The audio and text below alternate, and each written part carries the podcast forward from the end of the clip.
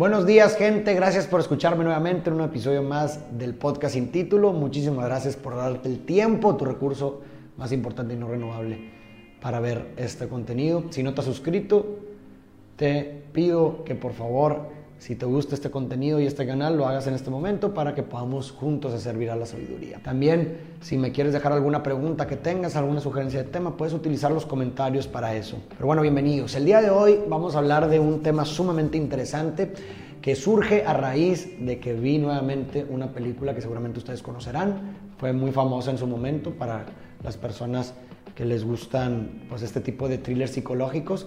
Es el efecto mariposa. Y no me voy a meter en que si es una gran película o no en términos de producción, dirección y lo que tú quieras, no me voy a meter en eso, pero más que nada voy a agarrarme para decir que me parece una tesis sumamente interesante y me gusta mucho la tesis dejando, insisto, a un lado de que si es una película bien hecha o no, y que si hay muchas lagunas en el plot, que seguramente sí las hay, si eres muy sigiloso y muy crítico, seguramente vas a encontrar muchas lagunas dentro del plot. Pero no nos vamos a meter en eso, sino que nos vamos a meter en la tesis. ¿Qué es el efecto mariposa de entrada? ¿no? ¿Por qué se llama así la película? Pues bueno, tiene que ver con el plot. No importa, no te voy a spoilear del todo esta película, así que puedes ver este este análisis y este comentario, aún y aunque no hayas visto la película, quizás después de escuchar este comentario te ganas de ir a ver la película, entonces lo puedes hacer, no importa.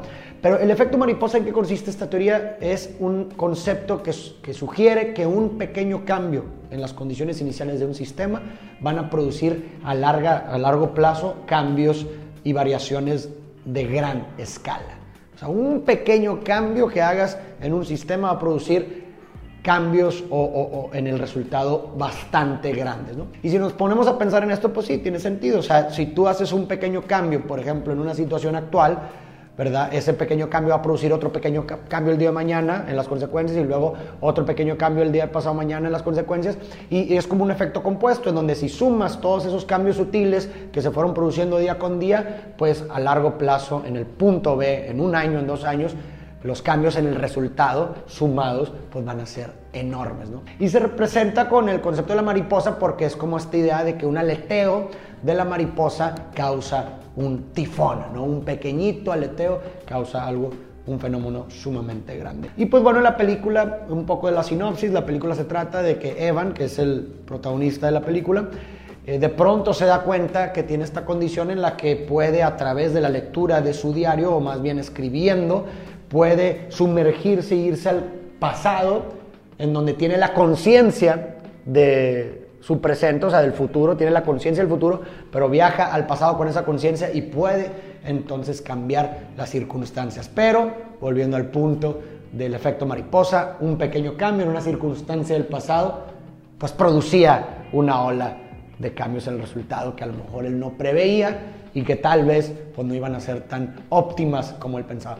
Y me parece que eh, la tesis de la película me parece sumamente interesante porque me, eh, creo que en, la en el día a día nosotros eh, de cierta forma vivimos exactamente lo mismo, ¿no? En tanto que muchas veces nos sentimos muy atados a situaciones del pasado en donde estamos esclavizados pensando en que si pudiéramos haber hecho algo diferente, si hubiéramos cambiado algo del pasado, hubiera producido ese cambio, las consecuencias óptimas y todo estaría mejor. Somos muy ganchados, muy esclavizados a lo que pudo haber sido o lo que hubiera sido.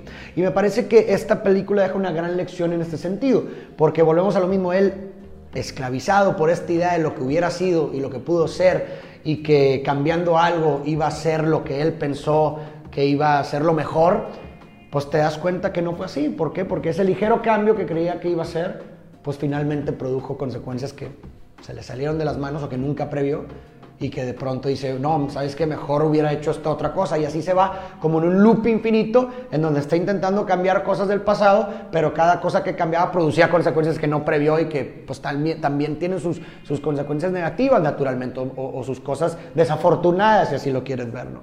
Entonces, eh, me parece que aquí hay una cosa muy importante en la que me quiero detener con base en esto, ¿no? O sea, tendemos a romantizar bastante aquello que nunca fue. Y me parece que eh, la causa de esta romantización es que hay un vacío de, hecho en la situación. Y me voy a explicar. Cuando algo sucede, tal y como sucede, ¿verdad? Eh, un hecho del pasado, pues ya tiene, es, un hecho, o sea, no, no, no, hay, no hay lugar para la imaginación, porque es algo que pasó tal y como pasó. Pero cuando estás hablando de cosas que nunca fueron, hay un vacío, de hecho.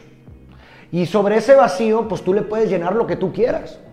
Y es donde da, entra la imaginación para hacer de las suyas y pues necesariamente pensar o ponerle sucesos muy idealizados que, que te hacen creer que si hubiera pasado cierta cosa, hubiera sido necesariamente lo mejor. Pero aquí hay un punto muy importante para desmantelar pues precisamente esta idea de que necesariamente las cosas que pudieron haber sido, hubieran sido, hubieran sido lo mejor. Y es que nosotros, como bien dijo Kierkegaard, un filósofo muy, muy importante, es que comprendemos la vida hacia atrás, pero la tenemos que vivir hacia adelante. ¿Y a qué se refería con esto Kierkegaard? Que la lectura o el juicio que nosotros le damos a los sucesos, la hacemos siempre hacia atrás. ¿Qué quiere decir esto? La hacemos una vez que podemos ver los efectos y consecuencias que dicho suceso tuvo. Por eso seguramente alguna vez te pasó que cuando sucedió un suceso que te costó mucho, que luchaste mucho, que te esforzaste mucho, en el mero momento quizás estabas muy triste y desesperanzado y pensaste que era lo peor que te pudo haber pasado. Pero conforme fue pasando el tiempo y pudiste ver las diferentes consecuencias que eso causó y cómo lo canalizaste, miraste hacia atrás y le cambiaste la lectura y dijiste, oye, ¿sabes qué? No fue lo peor que me pasó, sino fue lo mejor que me pasó porque me convirtió en la persona que hoy. A eso se refiere Kierkegaard con que la vida se comprende hacia atrás. Yo lo personal me identifico mucho porque, por ejemplo, yo recuerdo, eh, o sea, hay una ambivalencia quizás poética en uno de los sucesos más fuertes que viví yo, que, que fue la muerte de mi hermano. Existe una ambivalencia muy poética de ese suceso porque definitivamente es, uno de los, eh, es, es de los peores sucesos que he vivido, definitivamente, pero al mismo tiempo podría decirte que es uno de los mejores sucesos que pude haber vivido porque ese suceso definitivamente cambió mi vida eh, para siempre y me hizo la persona que soy hoy y el hecho de estar orgulloso y feliz con la persona que soy pues sugiere un abrazo a ese suceso, un agradecimiento también a ese suceso y es una forma también de darle sentido a la vida de mi hermano. Entonces, en este sentido, es imposible realmente determinar si un suceso hubiera sido lo mejor o lo peor si no lo viviste porque si no lo vives no puedes saber cuáles son las consecuencias que pudieron haber surgido de ese suceso, tal y como sucede en la película. ¿verdad? Él, Evan idealiza el, eh, que él hubiera y cuando tiene la oportunidad de cambiar algo se da cuenta que no era lo que pensó. Entonces, aquí también hay otra gran lección.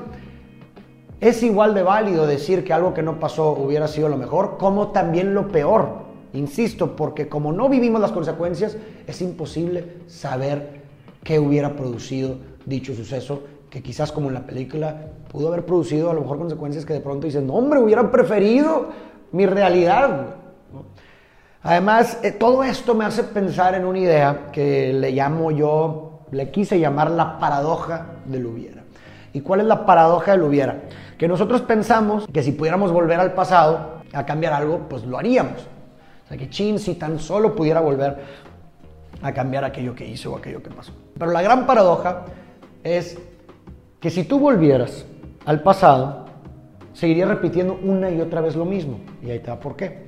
Nosotros en determinado momento tomamos decisiones con base en la información que tenemos en el momento, con base en los factores psicoemocionales que tenemos en el momento, en fin, con base al contexto y circunstancia del momento. Entonces, en el, en el presente mi información, mis factores psicoemocionales y el contexto y las circunstancias por consecuencia son diferentes al pasado.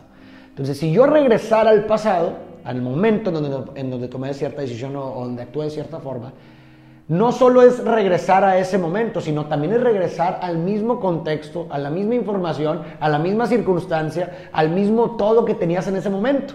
Y eso quiere decir que no tienes la sabiduría del presente. Entonces, regresar al pasado implicaría que no, lejos de lo que tú estás pensando que pudieras cambiar algo, por supuesto que no. Si regresaras al pasado, seguirías repitiendo la misma decisión y la misma conducta una y otra vez, porque en ese momento será aquello que pensaste que era lo que tenías que hacer, era lo que hiciste con la información que tenías en donde estabas. Por eso, y digo, obviamente la película pues es ficción, en la película la persona sí regresa al pasado con la sabiduría del presente, pero eso es imposible y lo sabemos, y aún así, aún, y eso se me hace sumamente interesante y radical y también para pues entenderlo mejor aún. O sea, si estamos hablando que en, la realidad es imposible regresar con la sabiduría del presente, en la película sí regresa con la sabiduría del presente y aún regresando con esa sabiduría del presente, se da cuenta que lo que creía que debía de haber pasado, debía haber hecho, no necesariamente va a producir las consecuencias que quería, aún regresando con la sabiduría del presente. Pero en fin, esto me lleva entonces a una frase de Pablo Diors que establece o es que escribe en su libro La biografía del silencio, que dice, es absurdo condenar la ignorancia del pasado desde la sabiduría del presente.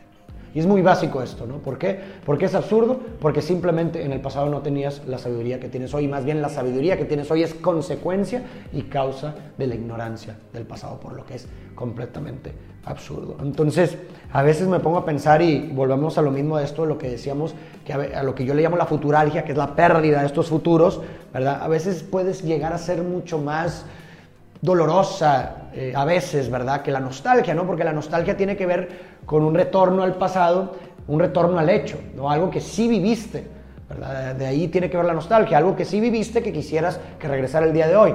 Entonces, bueno, pues de cierta forma es un hecho lo que viviste, es algo que pues no, no, no, no, no fue diferente, fue lo que fue. No sé si me explico, ¿no? Pero cuando hablamos de futuralgia, hablamos de un vacío, como lo decíamos diciendo anteriormente. Hablamos de algo que no fue, algo que pudo haber sido cualquier cosa, pudo haber sido lo que tú imaginas que pudo haber sido. Entonces puede llegar a ser mucho más dolorosa la futuralgia porque pues tú proyectas cualquier futuro, cualquier hubiera y a veces pues como tendemos a romantizar lo que nunca fue, ¿verdad? Porque como seres en facto estructurales pensamos que ese objeto que nos iba a completar se, escondía en aquellas decisiones que no tomamos, ¿verdad? Lo cual es absurdo porque me parece que si hubiéramos tomado esas decisiones romantizaríamos también las decisiones que tomamos hoy. Es como un ciclo vicioso en donde romantizamos todo aquello que no tomamos pero aún romantizaríamos también aquello que sí tomamos en esta realidad. Pero bueno, esa es pues otra paradoja que podemos encontrar de esto. Pero lo que quería llegar es que la futuralgia puede llegar a ser más dolorosa precisamente por eso, porque hay un vacío, de hecho, hay un vacío.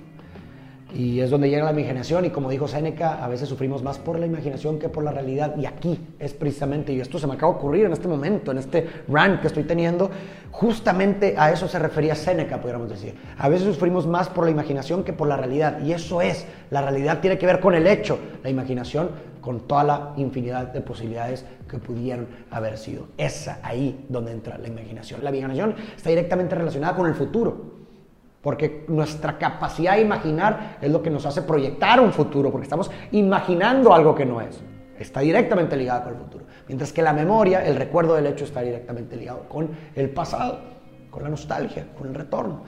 En fin, pues bueno, estos fueron mis centavos, mis pequeños centavos sobre esta película. Me parece que nos podemos llevar con eso, ¿no? Recapitulando un poco, es absurdo condenarnos, condenar la ignorancia del pasado desde la sabiduría del presente. Si regresáramos a la misma circunstancia del pasado, seguiríamos haciendo una y otra vez lo mismo, por lo que es absurdo condenarnos. Otra cosa que podemos rescatar es que es igual de válido decir que un suceso del pasado o algo que no se vivió pudo haber sido lo mejor o lo peor. No viviste las consecuencias y como el juicio o la lectura que le damos a los sucesos es hacia atrás, mientras no hayamos vivido las consecuencias, es imposible determinar las consecuencias de dicho suceso y por lo tanto es imposible determinar si pudo haber sido lo mejor o lo peor. Creo que lo único que nos queda en estas situaciones es como el proverbio que alguna vez mencionamos del Sankofa, este proverbio africano que pues eh, refleja esta ave volteando hacia atrás en donde agarra las lecciones del pasado que les sirven a seguir caminando. Y creo que eso es un paso sumamente importante. Tenemos que romper las cadenas que nos esclavizan al pasado porque es la única forma de poder seguir caminando.